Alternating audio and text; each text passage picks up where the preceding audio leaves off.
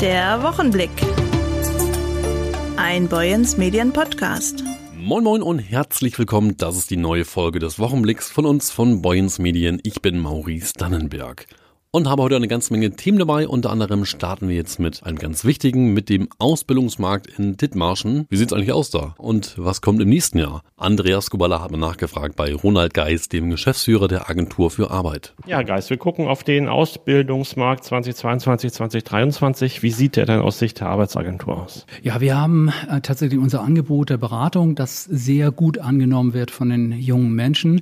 Die Zusammenarbeit mit den Schulen ist gut und insofern können wir dieses Beratungsangebot Angebot immer barrierearm sozusagen und, und direkt bei den jungen Menschen platzieren. Das wird gut angenommen. Bei den äh, Ausbildungsbetrieben ist es so, dass wir in diesem Jahr auch wieder recht viele äh, Stellenangebote, Ausbildungsangebote hatten. Äh, die Betriebe sehen also weiterhin dort eine, eine gute Möglichkeit, der, der, Fachkräfte für die Zukunft zu sichern und dann auch für, den, für die Zukunft gut aufgestellt zu sein. Bei den jungen Leuten, die sich oder uns, die die Aufgabe geben, in die Vermittlung einzusteigen, also Vermitteln von Ausbildungsstellen, ist die Zahl allerdings rückläufig. Liegt auch daran, dass junge Leute auch durchaus die verschiedenen Angebote, vor allen Dingen im Internet, über die Social-Media-Kanäle dann auch nutzen. Äh, das heißt, sie suchen sich selber was auf der Grundlage der Beratung, die unsere Beraterinnen und Berater auch gemacht haben. Wie sehen die aktuellen Berufswünsche der Jugendlichen aus? Da, die Berufswünsche, das sind eigentlich in jedem Jahr relativ stabil die gleichen. Es geht dann äh, durchaus Schwerpunkt in Richtung Handel, Einzelhandel, sind äh, Büroberufe, die aufgenommen werden und vereinzelt eben auch ja so die, die klassischen ähm, Berufe im Kfz-Bereich, äh, Kfz-Mechatroniker, aber tatsächlich jetzt auch Tischler, also auch im Handwerksbereich wird gesucht aber sehr stabil, ähnlich wie in den letzten Jahren. Die Wünsche, die ändern sich von Jahr zu Jahr nicht so stark. Es wird auf, dass über die letzten zehn Jahre, glaube ich, haben Sie dargestellt, die Zahl der äh, Jugendlichen, die ein Abitur machen oder Fachhochschulabschluss äh, deutlich steigt und die äh, einen einfachen Schulabschluss sozusagen um die Hälfte gesunken ist. Woran liegt das? Ich glaube, insgesamt äh, ist das ein gesellschaftlicher Trend, dass der, der Wunsch ist, möglichst formal die, die höchste, äh, den höchsten Berufsabschluss zu haben. Und das ist auch durchaus in den Familien immer sehr, naja, tradiert da. Es ist sehr stabil, dieser Wunsch. Es wird auch in der Familie dann gesagt, Mensch, wenn ich den Hauptschulabschluss damals gemacht hatte, meine Kinder sollen dann mindestens mittlerer Abschluss machen. Umgekehrt geht es dann mittlerer Abschluss Richtung Abitur. Ähm, man möchte für die jungen Leute immer eigentlich den besten Abschluss äh, dann realisieren realisieren. Ob das tatsächlich dann auch für den Eignung und Neigung der jungen Menschen entgegenkommt, ist mal eine andere Frage. Und die Chancen, die sich auch gerade in der betrieblichen Ausbildung darstellen, vielleicht auch auf kürzerem Weg zu guten ähm, Perspektiven zu kommen, das sei mal dahingestellt. Es wurde gesagt, die Jugendlichen sind immer weniger ausbildungsreif. Was können Sie als Arbeitsagentur tun, um Jugendliche zu unterstützen, um eventuell das nachzuholen, was sie in der Schule nicht mitbekommen haben oder nicht mitbekommen wollten? Ja, wir haben unterschiedliche Angebote. Wir können zum einen äh, berufsvorbereitende Bildungsmaßnahmen unterstützen. Das heißt, da sind junge Menschen, die noch nicht berufsreif sind, wo man dann einfach guckt, wir machen jetzt ein äh, Jahr lang Unterstützung und versuchen, jemand in einem bestimmten Berufsfeld hinzuführen auf ein Berufsfeld, dann gibt es die Möglichkeit, Langzeitpraktika zu, zu bezahlen, zu fördern. Da müssen die Betriebe natürlich mitmachen und da würden wir dann eben auch entsprechend bei der Förderung einsteigen. Oder wenn es dann tatsächlich zu einer Ausbildung schon gekommen ist und da sich Defizite zeigen, dann können wir auch eine Unterstützung in Form von Nachhilfe, das nennt sich bei uns assistierte Ausbildung können wir dort durchaus auch die Betriebe und die jungen Leute unterstützen. Was sind die Themen, die Sie in den nächsten Jahren beschäftigen werden im Beruf der Ausbildung? Es gibt ganz verschiedene Themen, die uns 2024 und die Folgejahre beschäftigen werden. Das eine ist, dass wir mit unserem Beratungsangebot weiterhin so präsent sind. Das zweite ist, dass wir Berufsorientierung möglichst frühzeitig ansetzen, dass junge Leute, Eltern auch mit dem Thema berührt werden, um die Ideen, was kommt da auf mich zu und kann ich, muss ich mir schon mal Gedanken machen, möglichst früh zu platzieren. Dann geht es darum, dass äh, wir die veränderten Inhalte der Ausbildung auch deutlich machen können. Das ist auch ein, sicherlich Aufgabe der Kammern. Das, was ein sagen wir, Schornsteinfeger vor 20 Jahren mal gemacht hat, ist überhaupt nicht mehr das, was heute gemacht wird. Und das Gleiche geht zum Beispiel auch für den Heizungs-, äh, Klima-, äh, Sanitärhandel. Das ist nicht mehr das, was früher gemacht hat. Und das ist aber sehr tradiert. Wir müssen da transparent machen, was sich alles geändert hat und dass solche Berufe auch ja, attraktiv sind. Und ähm, ja, da, da ist auch unsere Aufgabe mit aufzuklären, Berufsorientierung zu betreiben. Dann geht es aber auch darum, dass wir die jungen Menschen, die jetzt von anderen Ländern zu uns gekommen sind, das Thema Migration oder Fluchtmigration, äh, dass wir die jungen Menschen auch so weit unterstützen, dass sie eine Ausbildung machen können. Insbesondere zum Thema Ukraine geht es ja auch darum, dass man nicht mehr über jetzt kurzfristige Rückkehre nachdenkt, sondern wir müssen auch gucken, dass wir den, der Realität ins Auge gucken. Es kann durchaus äh, noch eine ganze Weile dauern. Äh, und dann macht es schon Sinn, auch hier eine Perspektive für junge Leute zu etablieren. Und das ist eben auch eine Chance für die Betriebe. Ja, vielen Dank Andreas Kubala und nun zu einem Thema, was uns alle erfreut. Ab kommendem Jahr, ab 2024 werden die Strompreise gesenkt.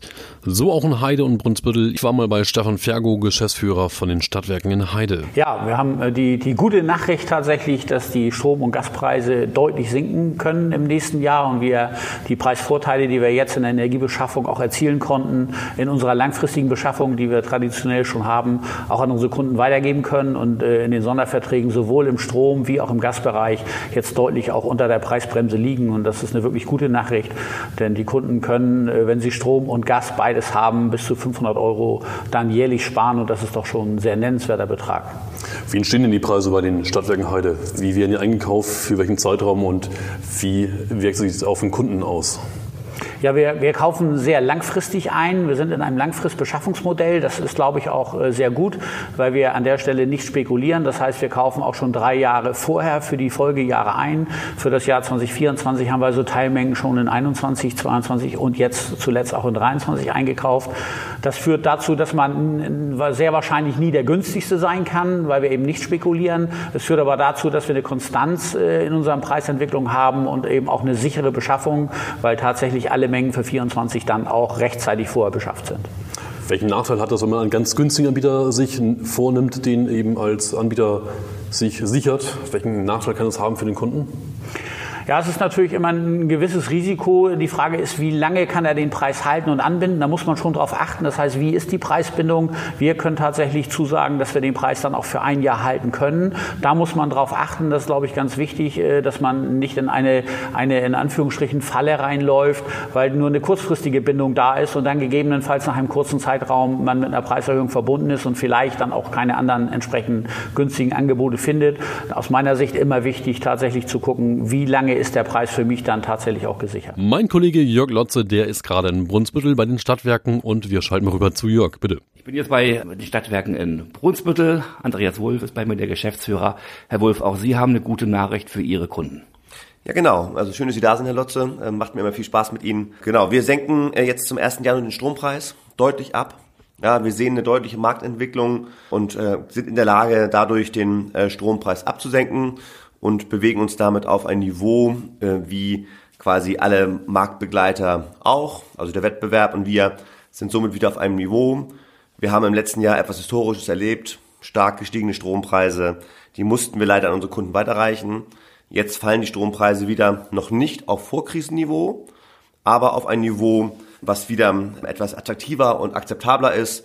Und das geben wir an die Kunden weiter. Sie kaufen ja immer schon sehr langfristig ein, um besser planen zu können, auch bessere Preise am Markt zu bekommen. War diese Senkung jetzt also absehbar oder sind Sie selbst auch ein bisschen überrascht, dass das jetzt in der Form geht? Nee, das war schon absehbar ähm, und von uns auch so geplant. Aber Sie haben schon recht. Das hat uns natürlich ein bisschen äh, mit der längerfristigen Beschaffung dazu gebracht, eben nicht sofort reagieren zu können. Wir haben schon in den letzten Monaten deutlich niedrigere Preise gesehen und sind jetzt ein bisschen verzögert. Das ist halt in Zeiten von steigenden Preisen ist es gut in Zeiten von fallenden Preisen dauert es halt auch ein bisschen länger, bis wir wieder preiswerter werden. Die Kunden sehen das jetzt auf der Jahresendabrechnung und der erste, die erste Abschlagszahlung für das neue Jahr ist dann schon reduziert. Ganz genau. Ähm, wir rechnen jetzt in den nächsten ein, zwei Wochen unsere Kunden ab und bei der Abschlagshöhe, die wir dann ausweisen, da sehen die Kunden schon direkt ihre Entlastung, weil wir die Abschläge dementsprechend anpassen.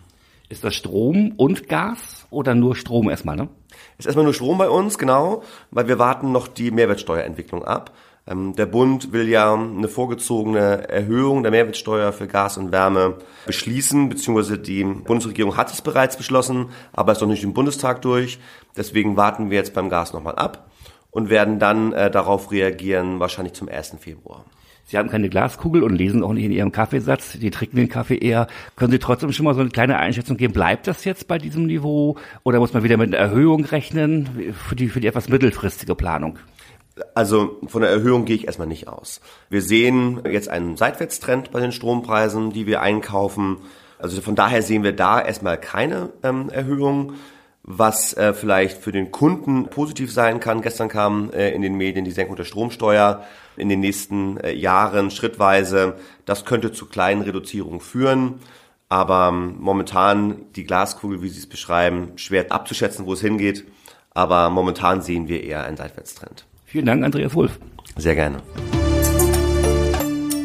Ein ganz wichtiges Thema, 50 Jahre Notruf. 110 und 112 ganz wichtige Nummern, die wir wählen im Notfall. Burkhard Büsing hatte vergangene Woche auf den Dithmarschen Seiten in den Zeitungen von Boyens Medien berichtet und ich war diese Woche nochmal bei Christian Mandel, dem Pressesprecher der RKISH. Mein Name ist Christian Mandel, ich bin hier Pressesprecher in der Rettungsdienstkooperation in Schleswig-Holstein.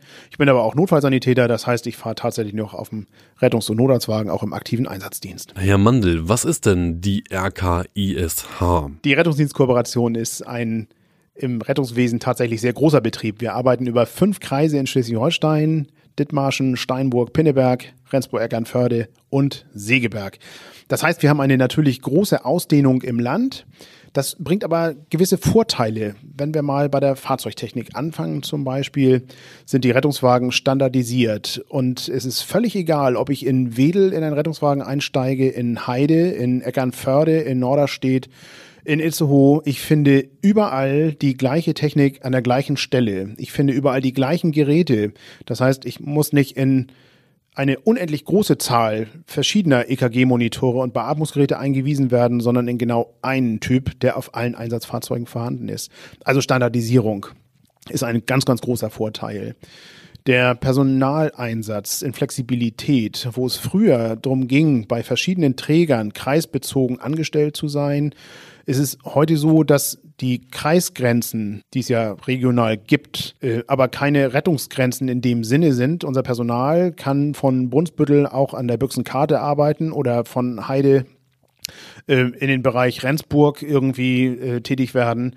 Ähm, alleine von der Trägerschaft her ist es schon ein großer Vorteil. Natürlich ist es ein Vorteil, ähm, gerade im Beschaffungswesen, weil man ein Produkt für äh, über 40 Rettungswachen und entsprechend eine große Anzahl von Einsatzdienstmitarbeitern einfach beschafft. Also es gibt viele, viele Vorteile. Ja, fünf Kreise klingt viel. Wie viel Prozent des Landes decken Sie denn ab? Also wir sind bei etwas über 40 Prozent, 42,2 Prozent genau. Wir versorgen über eine Million Einwohner regelhaft und haben natürlich durch den Bereich Büsum, Westküste, äh, eine hohe touristische Attraktivität sozusagen. Und das Ganze aber auch an der Ostsee, oben im Bereich Eckernförde, dort lang ist natürlich auch zu den Saisonzeiten richtig Betrieb und dementsprechend viele, viele Menschen mehr. Und ganz besonders stolz sind wir immer auf Helgoland, gehört ja regional zum Kreis Pinneberg und damit auch zu uns. Mal zurück zu uns nach Dithmarschen. Wie ist aktuell der Rettungsdienst in Dithmarschen aufgestellt? Also über den gesamten Kreis Dithmarschen gibt es neun Rettungswachen, wirklich vom Süden, Brunsbüttel, aufsteigend über Krummstedt, äh, St. Michaelisdonn bis Richtung Heide ran. Nach Westen ist dann die Wache Westerdeistrich, Büsum versorgt den Bereich und äh, wir haben in Ostrohe, also nördlich von Heide, ist noch eine Wache Wrom, so als äh, Wache Richtung Kreis Rendsburg-Eckernförde hinüber. Also neun Rettungswachen insgesamt im Kreis Dithmarschen für die gute Versorgung der Menschen dort. Ja, mal zurück zu 50 Jahren Notruf. Wie wichtig ist die einheitliche Nummer von 112 und 110, Herr Mandel? Naja, man sieht alleine daran, dass es die Notrufnummer 112 über 50 Jahre geschafft hat, äh, zu existieren, dass sie eine absolute Berechtigung hat. Und es ist nach meinem Dafürhalten absolut sinnvoll, auch mittlerweile ja zum Glück europaweit eine einheitliche Nummer zu haben. Das ist ja sonst überhaupt nicht leistbar. Was macht man, wenn man in Dänemark im Urlaub ist und dann eine ganz andere Nummer gelten würde oder in Frankreich oder Italien sonst wo? Und es wäre ja noch fataler, wenn auch innerhalb einer Republik oder eines Bundeslandes am besten noch pro Kreis eine unterschiedliche Nummer gelten würde. Da würden wir ja gar nicht mehr klarkommen. Und deshalb ist die 112 als zentrale Notrufnummer wirklich wunderbar und ja, 50 Jahre spricht da eine deutliche Sprache. Und zum Glück ist es wirklich über diese lange, lange Zeit stabil, dass wir diese zentrale Nummer haben. Wie genau werden Sie und Ihre Kolleginnen verständigt? Ein Bürger ruft per Telefon die 112 und wenn er im Zuständigkeitsbereich der Leitstelle West quasi sich aufhält, landet er tatsächlich in Elmshorn. Schon seit 2001 ist dort die Leitstelle. Angefangen hat es damals mit den drei alten Leitstellen der Kreise in Heide, Itzehoe und in Pinneberg damals, die in Elmshorn halt regionalisiert wurden. Und im Jahr 2021 ist auch äh, der Kreis Segeberg mit der Leitstelle in Elmshorn integriert worden, so dass aus diesen vier Kreisen dort die Notrufe 112 für unseren Teil Feuerwehr, Rettungsdienst, Katastrophenschutz aber auch schon seit 2010 auf der Polizeiseite alle in Elmshorn auflaufen. Und man muss sich das ganz praktisch so vorstellen. Zentral wird diese Nummer dort abgefragt. Der Disponent erfragt den Einsatzort, den Einsatzgrund, ein mögliches Szenario und alarmiert entsprechend Einsatzkräfte von Rettungsdienst, von Feuerwehr, von anderen Behörden, Organisationen, die wichtig sind und dem Einsatz dort äh, dienlich sind sozusagen. Dasselbe Spiel ist auf der Polizeiseite, wenn man die 110 wählt. Und das Gute ist, weil sich beide Seiten, polizeiliche und nicht polizeiliche Leitstellenarbeit in einem Gebäude befinden, ähm, ist der Einsatzwechsel, selbst wenn man sich vertan hat in der Nummer, ganz schnell gemacht, weil es wird von einer Seite des Gebäudes zur anderen per EDV rübergespielt und der richtige hat dann halt quasi die Knöpfchen in der Hand, um die Einsatzkräfte zum Einsatzort zu schicken. Und die wichtigste Frage, Herr Mandel, für viele, ab wann ist es denn ein Notruf? Ab wann darf ich denn die 112, die 110 überhaupt wählen? Grundsätzlich ist es immer gut, wenn es um Menschenleben oder auch Tierleben in Gefahr geht, wenn es um Feuer geht, wenn es um Unfälle geht, wenn es um Bedrohungs- und Zwangslagen geht, sich an eine Nummer zu wenden, die nicht umsonst Notruf heißt. Also wenn ein, eine Notsituation dahinter liegt. Und bleiben wir mal im Bereich von Medizin alles, was lebensbedrohlich ist. Es äh, fällt jemand um und atmet nicht mehr und hat einen Herz-Kreislauf-Stillstand. Ein schweres Unfallereignis mit starken Blutungen. Jemand wird auf Schlag bewusstlos und ist nicht mehr ansprechbar, nicht mehr kontaktierbar. Das sind alles im Zweifel lebensbedrohliche Notfallereignisse, wo auch schnell medizinische Hilfe hin muss. Da ist 112 garantiert die richtige Nummer, weil schnell Hilfe alarmiert und entsendet wird. Wenn es der Schnupfen ist, der einen seit Tagen oder Wochen lang plagt, dann ist man beim Hausarzt gut aufgehoben Notrufnummer und letztendlich ist dann die Notrufnummer vielleicht eine Nummer zu groß. Auf der anderen Seite vertreten wir die Meinung, die Menschen sind subjektiv in einer Notsituation und letztendlich kann man dann im Gespräch mit dem Leitstellendisponenten klären, was auch dann der richtige Kanal ist, wo dieses Hilfeersuchen reingehört, um dann auch die entsprechende Hilfe zu leisten. Aber bei Lebensbedrohlichkeit oder Feuer oder akuten Unfallereignissen ist die Notrufnummer 112 garantiert richtig. Da gibt es viel, viele Möglichkeiten, viel Technik. Welche gibt es denn überhaupt noch, außer das Handy? Handy, das Telefon, den Notruf auszulösen. Zum Beispiel gibt es auch E-Call in den modernen Fahrzeugen. Also Technik schreitet fort. Und mittlerweile ist ja schon seit, also Minimum zehn Jahren in Fahrzeugen, in Autos die Möglichkeit des sogenannten E-Call. Ein Fahrzeug verunfallt und begreift an der Stelle, ich habe hier einen Unfall, ich habe hier ein Problem und meldet an eine, in der Regel ist es ja fahrzeugbezogene, herstellerbezogene Serviceleitstelle, äh, die Fahrzeugdaten. Ähm, es gibt Systeme, die schalten ein Mikrofon im Fahrgastraum frei, so dass man im Zweifel mit dem ja, verunfallten Fahrzeuginsassen Kontakt aufnehmen kann, um vielleicht direkt zu sprechen oder ähm, wahrzunehmen, oh ja, der befindet sich wirklich in einer Zwangslage. Das ist meines Wissens so nach Hersteller zu Hersteller an mancher Stelle unterschiedlich.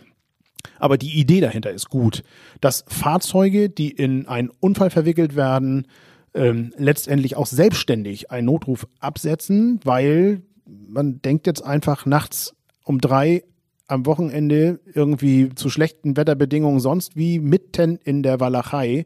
Man fährt in Knick oder hintern Knick und wird vielleicht erst einen Tag später gefunden, wenn es wieder hell wird. Ist wertvolle Zeit verloren gegangen. Ein Fahrzeug, was selbstständig Hilfe holt, zumindest den Notruf absetzt, schafft natürlich im Zeitfenster viele Vorteile. Und gerade auch wenn es um eine echte Patientenversorgungssituation geht, ist es mit Sicherheit gut und eine wertvolle Weiterentwicklung von Fahrzeugtechnik. Und die gute Botschaft, es gibt es nicht nur für vier Fahrzeuge oder Vierräder, Fahrzeuge, also Autos und so weiter, sondern auch im Fahrradbereich zum Beispiel. Ich selber habe an meinem Fahrradhelm einen Sturzsensor, der ähnlich funktioniert. Ja, also wenn ich tatsächlich zu Fall komme, begreift mein Handy, oh, da ist irgendwie etwas passiert und ich habe die Chance, entweder selber per Handy einen Notruf auszulösen mit einem dann blinkenden 112er-Button. Ich kann das Ganze als Fehlalarm quittieren, wenn mir der Helm aus Versehen runterfällt. Oder aber meine eingespeicherte Notrufliste wird automatisch mit meinem Standort quasi informiert, ich habe einen Notfall, die können versuchen, Kontakt zu mir aufnehmen, aber zumindest finden sie mich, weil sie wissen, wo ich bin. Vorausgesetzt natürlich, ich habe Empfang, ein GPS-Signal wird übermittelt. Das gilt natürlich auch für das verunfallte Fahrzeug im E-Call-Bereich. Aber eine, wie ich persönlich finde, wertvolle Technik, die auch hier im Zweifel Leben rettet. Mhm. Gutes Stichwort, gerade eben Nacht- und Wocheneinsätze. Immer wieder kommt es zu Gewalttaten gegen Einsatzkräfte. Ja, wie häufig wird überhaupt die Hilfe der Einsatzkräfte nicht anerkannt? Also das Thema Gewalt gegen Einsatzkräfte ist periodisch seit vielen Jahren immer wiederkehrend ein Thema. Ganz grundsätzlich finde ich schon, ist es so, dass die meisten unserer Patienten einfach dankbar sind, dass wir da sind. Das muss man schon so sagen. Das endet nicht in allen Fällen mit einem Präsentkorb und einem großen Zeitungsartikel und vielen Dank und sonst wie Dingen, aber vielleicht das kleine Dankeschön bei der Übergabe im Krankenhaus oder nochmal ein Lächeln oder unser subjektiver Eindruck, wir konnten helfen, und dem Patienten geht es besser, ist schon eine gute Form von Umgang und von Wertschätzung. Es gibt natürlich Situationen, wo das nicht so ist. Wenn wir uns krankheitsbedingte Situationen anschauen, wo Menschen vielleicht psychisch erkrankt sind oder durch zum Beispiel Alkohol und Drogen äh, so verändert sind, dass sie einfach gesagt nicht Herr ihrer Sinne sind, äh, passieren Dinge, die sind nicht schön. Aber dann ist es eine Frage, was mache ich persönlich draus? Dass die Verbalattacke oder so, ist das denn schon gleich die Gewalt? Ganz nüchtern betrachtet ja. Aber wenn der Sender einer, einer Beleidigung oder sonst wie wesensbeeinträchtigt ist, kann ich das persönlich sehr gut differenzieren und aushalten. Es gibt natürlich Situationen, wo aus dem Nichts heraus plötzlich eine aggressive Stimmung entsteht oder auch wo uns von vornherein so begegnet wird. Das bleibt für uns alle unerklärlich und unverständlich denn unser Auftrag ist ein anderer und wir wollen helfen. Dafür sind wir da. Wir sind ja nicht per se erstmal eine Abteilung, die kommt, um irgendwo noch zusätzlich zu schaden oder die Menschen irgendwie noch weiter zu beeinträchtigen. Wir wollen helfen und insofern ist es für uns unerklärlich, warum an mancher Stelle so uns begegnet wird, so mit uns umgegangen wird. Ganz häufig können wir diese Situation aber auch deeskalieren und einfangen. Das hat denn also wirklich ganz viel mit Umgangsformen zu tun und wie begegne ich meinem Gegenüber und wie kann ich vielleicht auch einfach mit ganz einfachen Worten erklären, wir sind dafür da, um zu helfen und kriegen damit so eine Situation auch gut in den Griff. Und dann gibt es immer mal wieder Einsatzorte, wo auch leider Schaulustige stehen. Ja, was wünschen Sie sich denn am liebsten von den Schaulustigen? Ich wünsche mir, dass sie mitmachen, dass sie helfen, dass sie Engagement zeigen und erste Hilfe leisten, bis wir da sind. Dass sie nicht daneben stehen und die gesamte Einsatzsituation im Handy erfassen, sondern sondern dass sie Hand anlegen und da, wo ein Pflaster zu kleben ist, da, wo äh, eine gute Patientenbetreuung, einfach eine psychische Betreuung zu leisten ist, dass die Menschen da sind. Das ist das, was ich mir wünsche und was ich auch erwarte.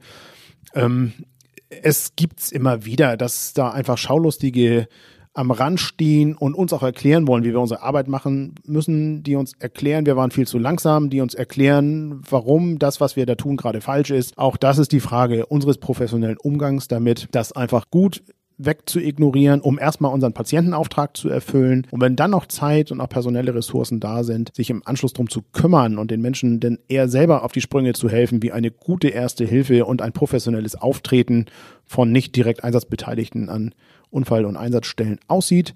Mit der Empfehlung, Mensch, wenn ihr Angst habt, erste Hilfe zu leisten, bildet euch fort, macht euch handlungssicher, denn das ist ein unschlagbar wertvolles Netzwerk von Menschen, wenn an einer Einsatzstelle, wo vielleicht jemand wieder den äh, besagten Herz-Kreislauf-Stillstand hat, beherzt zugreift und Maßnahmen macht in Form von Herzdruckmassage, von Beatmung, sind das die Dinge, die sicher Leben retten können, bevor wir mit einem gewissen Zeitverzug an diesem Einsatzort ankommen. Und wenn ich mal plakativ bin, zehn Experten drumherum stehen und uns alle eintönig berichten, der Patient hat ein Problem, aber keiner macht was. Kann ich sagen, ihr habt recht, aber ihr habt hier viel Zeit vertrödelt. Vielen Dank fürs Interview und vielen Dank für Ihre Hilfe und die der Kolleginnen und Kollegen. Immer dann, wenn Hilfe gebraucht wird, sind Sie vor Ort. Vielen Dank für Ihren Einsatz. Sehr gerne. Und das sind wir rund um die Uhr 24-7 und nicht nur für die Bürger in Dithmarschen, sondern für alle unsere Menschen in unseren fünf Kreisen und darüber hinaus.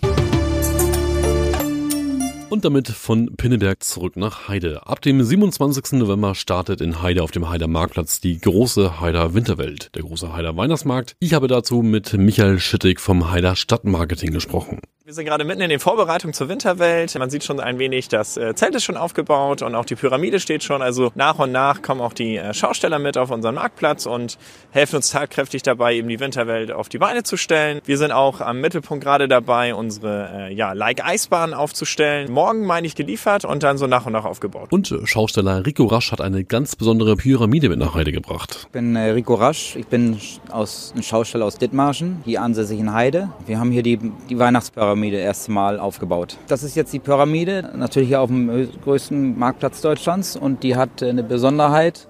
Die hat eine Windlastzone 4 plus sogar. Also wir dürfen die ja auch hier aufbauen. Wir dürften die auch an der Küste aufbauen. Ja, und die hat eine Besonderheit, die ist 25 Meter hoch und hat eine Grundfläche von 13 mal 12. Also unten haben wir praktisch unsere Ausschankgeschichte, Glühwein, heißen Kakao und was man so alles verkauft. Mit ordentlichen Sitzplätzen da drin, auch mit einer VIP-Lounge.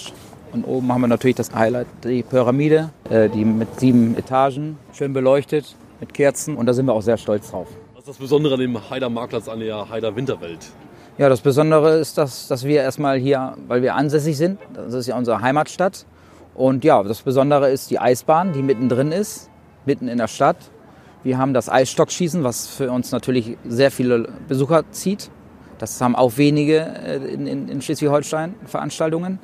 Und ja, das ist, äh, wir mögen hier gerne sein. Der Baum steht schon wieder. Die Kollegen vom Baubetriebshof waren da heute ganz äh, eifrig schon dabei. Soweit ich weiß, ist es eine Spende aus Wesseln. Ähm, neben Schlittschuhfahren auf dem Mittelpunkt und dem Eisstockschießen haben wir natürlich auch ein kulturelles Rahmenprogramm so am Wochenende geplant. Zum Beispiel kommt die St. Jürgen Blues Band, äh, ein DJ ist mit eingeplant. Ja, und ein Comedy Star soll auch noch kommen.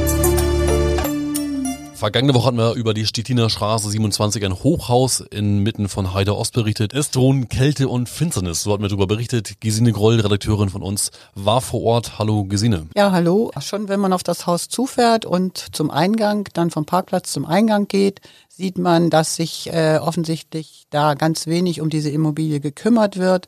Ein Mieter hatte sich bei uns gemeldet, dass er ein Schreiben bekommen hatte, der Strom werde abgestellt zum 15. November. Wir haben uns verabredet. Einige andere Mieter sind dazugekommen und haben erzählt, dass sie schon seit vielen Monaten immer Ärger haben, dass äh, der Strom schon auch schon mal abgestellt war im Sommer, es dann aber bald wieder lief, dass die Heizung immer wieder ausfällt, dass sie bis äh, Oktober, Ende Oktober keine Heizung hat, dass sich die Mieter selber Heizlüfter kaufen müssen und auf ihre Kosten die Wohnung warm zu ähm, und jetzt Jetzt soll auch noch der Hausstrom abgestellt werden ähm, und alle haben Angst und fürchten den kalten Winter.